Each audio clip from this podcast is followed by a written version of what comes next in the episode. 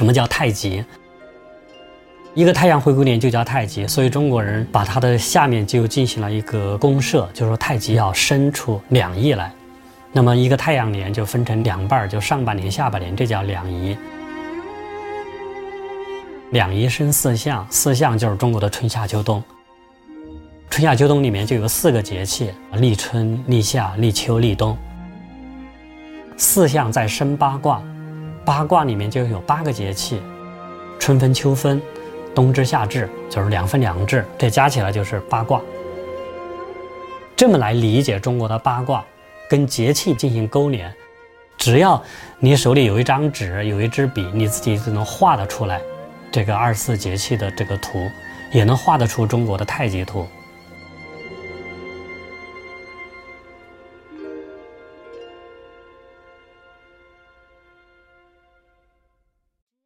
人文主义在世界范围内是一个都处于一个衰落期，啊，对于西方来讲，我觉得是因为西方的科技文明带来了一个新的一个巨大的成果，就是啊，移动互联网啊，移动互联技术加上生物基因技术，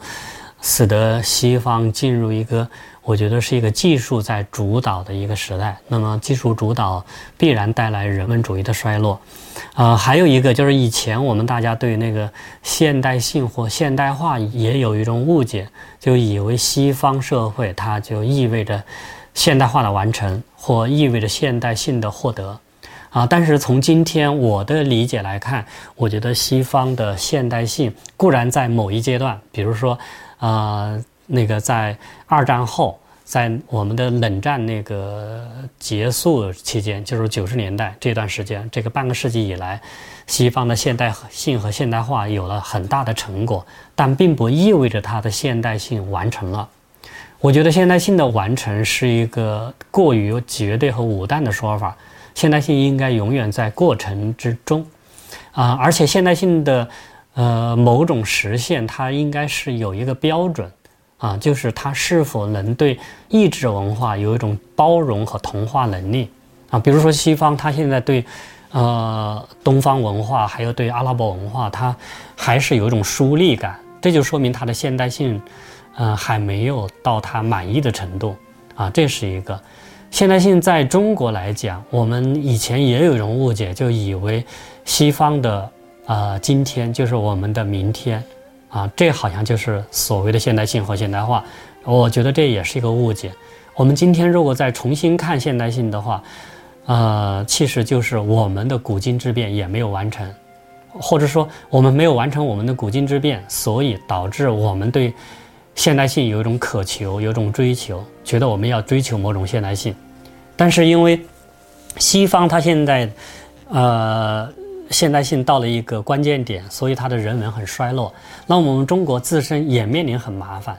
我们中国人现在更糟糕的是一个双重的危机：一方面，传统文化对我们已经形成负担，我们不理解传统，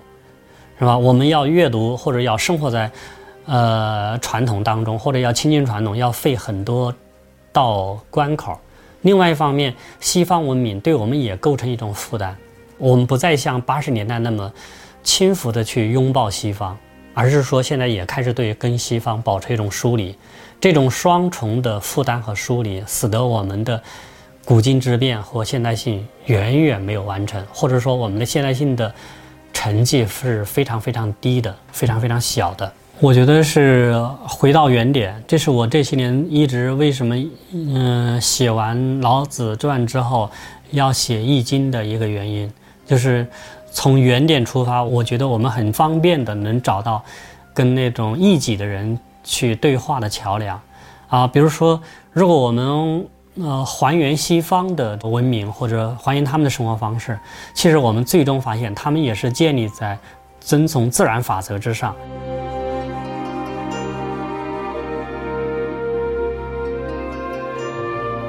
这个主要是呃我对易经的一个研究的一个。重要的突破就是说，我觉得不能算我个人的发现。我觉得其实是中国人，都呃过去研究易经的人都清楚，只不过他没有揭示出来。就是我用现代人的一个阳历系统，就是西方的阳历系统来做易经的模型，就发现哦，这个易经的，呃，这个模型，呃，它跟那个呃太阳回归年，就是我们说的阳历系统是关联度非常非常的紧密，而那个二十四节气，呃，在很多人理解是中国的农历的一个安排，农历，呃，有有些人误解成是一个阴历，这是不对的，农历是。呃，中国的阳历和阴历的一个统一啊，这个阴历系统当然是那个呃，跟月亮周期有关，跟那个我们说的那个呃干支的这个计时有关系。但是那个节气恰它恰恰不是跟这个干支相关，它是跟那种阳历可以说是就是一个属于阳历系统啊。举一个最简单的例子，比如说啊，太阳到了南回归线。啊，那么那天是呃冬冬至，啊，所以冬至那天就是，其实也是我们的二十四节气之一啊。当然，为什么说把冬至那一天规定为十二月的二十一号或二十二号？啊，这一点是西方人的一种人为的规定。中国古人不知道说哦，还有一个数字化的阳历时间叫十二月二十一号是冬至。中国人过去不知道这个东西。中国人只是知道把这个冬至这个日子放在这个阴历的系统里面，所以就变成一个阴阳合历，啊，所以我们从这个角度讲，节气它其实就是一个太阳历，啊，那么它，而太阳历，我们用那个易经的那个系统来表述的话，又特别特别有意思。比如说，什么叫太极？太极就是一个太阳回归年，这是以前人没有没有提示的一个重要的。观察角度，而我告诉大家，啊，一个太阳回归年就叫太极，所以中国人把它的下面就进行了一个一个公设，就是说太极要要生出两翼来，那么一个太阳年就分成两两半儿，就上半年、下半年，这叫两仪，然后两仪生四象，四象就是中国的春夏秋冬，啊，春夏秋冬里面就有四个节气啊，比如说啊，立春、立夏、立秋、立冬，是吧？四象再生八卦。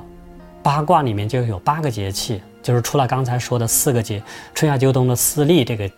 节气以外，还有那个春分秋分、冬至夏至，就是两分两至，这加起来就是八卦。所以这么来理解中国的八卦，跟节气进行勾连，我觉得我是可以说是第一个人来做这个工作。我觉得用这种方式，让我们普通读者。觉得哎，易经不是那么神秘，而二十四节气也不是那么神秘。只要你手里有一张纸，有一支笔，你自己就能画得出来这个二十四节气的这个图，也能画得出中国的太极图，啊，这个非常好画，啊，它一点都不神秘。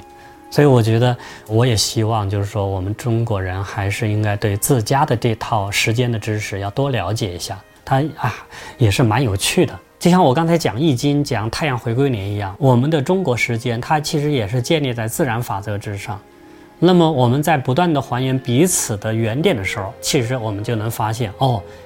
我们是可以做交流、可以做对话的。啊，就像我前不久在清华讲那个东西方的源代码一样，我说西方的。呃，源代码是几何原本为代表的，那个数学。其实中国的易经它也是建立在数学基础之上，只不过中国的易经的这个数学，在很多人看来是一种代数学，是一种函数学，而西方的几何原本它是一个几何学，啊，是一个设计空间的。中国人是设计时间的。这样的话，我们就知道彼此的侧重点有哪些不一样，这样我们就可以展开对话。因为我们注重时间，使得我们的时间的断层都断到周边去了，啊，比如说，就像我们说，要了解中国文化的唐代时间，到哪儿去了解？去日本了解；要了解中国文化的宋代时间，去哪儿了解？去越南了解。如果要你要去了解中国的明代时间，去哪儿了解？去韩国去了解。啊，要了解中国的民国时间，去台湾去了解，是吧？这它是一个时间上的一个留存。那就像西方一样，我们很多人都都容易看清美国，就觉得啊，美国只有那个二三百年的建国历史，也是一个非常大的误读。因为美国它是一个西方文化的，我觉得是一个很好的传人，甚至是一个集大成者。啊，从西方文化的一个核心的啊一个发动机叫罗马来看，西方的那个文化，它是在不断的进行空间的转移。比如说，我们刚才讲中国是时间的转移，那么西方是空间的转移。啊，比如说第一罗马是在意大利，是吧？然后第二罗马就整个那个地中海一直到东部的小亚细亚，然后第三罗马有的人说是英国，有的人说是俄罗斯，现在是第四罗马就是美国。所以它其实西方文化一直有一种空间的转移，每一次转移它都是让西方文化走向一次新生。那么我觉得中国。要研究这个文化背后的这些这些原点，这样的话就理解，哎，我们的文化究竟跟它真正的差异在哪儿？而然后我们需要补哪门子课？就像我们一谈到几何原本，我们就知道，以前的中国的文化，啊，包括我们的汉语都是太模糊了，汉语没有非常精确的词汇，但是只有。利玛窦和齐光启把那个几何原本翻译过来，我们才知道哦，什么叫点，什么叫线，什么叫面，什么叫距离，那非常精确的定义是不能含糊的。所以几何原本给我们带来了精确，带来了逻辑，带来了数学真正的数理思维，而我们以前的思维方式都是啊阴阳五行都是这种象数思维，这是两种思维模式。所以我们今天说我们要。在中国大地上生活，要参加这个全球化的这个这个浪潮，要给世界文明一个自己的贡献。那么，我们既要了解我们自己的象数文明是什么，也要了解西方的数理文明的成果，也都应该融会贯通，这样才能够有新的创新。如果我们只是说我们靠一本《易经》，或者靠去读那个孔子和孟子的书就能创新。我相信永远创新不了。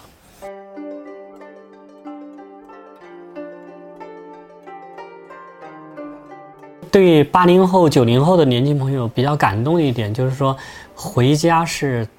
是他们发起来的。比如说像我们五零后、六零后是没有的，很少有。呃，即使我们知识分子也没有。我的一些五零后的知识界的朋友，比如说退休之后都甚至都要移民到国外。这个如果按中国文化传人，比如说陈陈寅恪这些人的角度，那是不太可能的，是吧？那就说明你做了一辈子的学问，做了一辈子的知识，就是到临到老，你发现这套在中国的这个知识不足以安让你安身立命，所以你跑到国外去了，这是很很很有意思的一件事情。但是八零后、九零后的朋友，他们已经在本能的寻找，啊，寻找我们中国文化还有哪些好的东西。啊，比如说，啊，我印象中，我们五零后、六零后在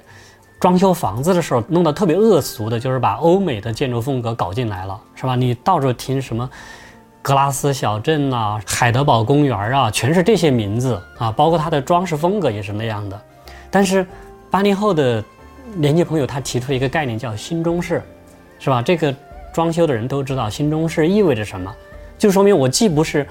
古董一老一少的那种所谓的传统的建筑的那种装饰风格，我也不是西方式的建筑风格，啊，我有我们中国人自己的气象，啊，还有八零后的朋友，他们对那个传统文化的那个研读，这几年也形成了出版界的一些现象，比如说国学的名著那个出版是一个热门。还有传统中国的生活美学的热门，像《浮生游记》啊、《人间词话》这种涉及诗词美学和生活方式的，也特别受追捧。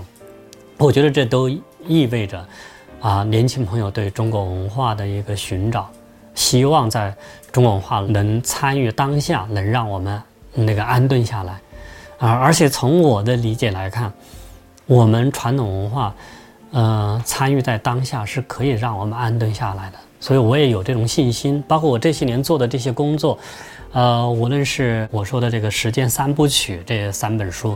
还是我的写的这个《老子传》，还有我最近刚出版的《己亥》这本书，我觉得其实都是唤醒读者中国记忆，啊，中国时间，中国的生活方式。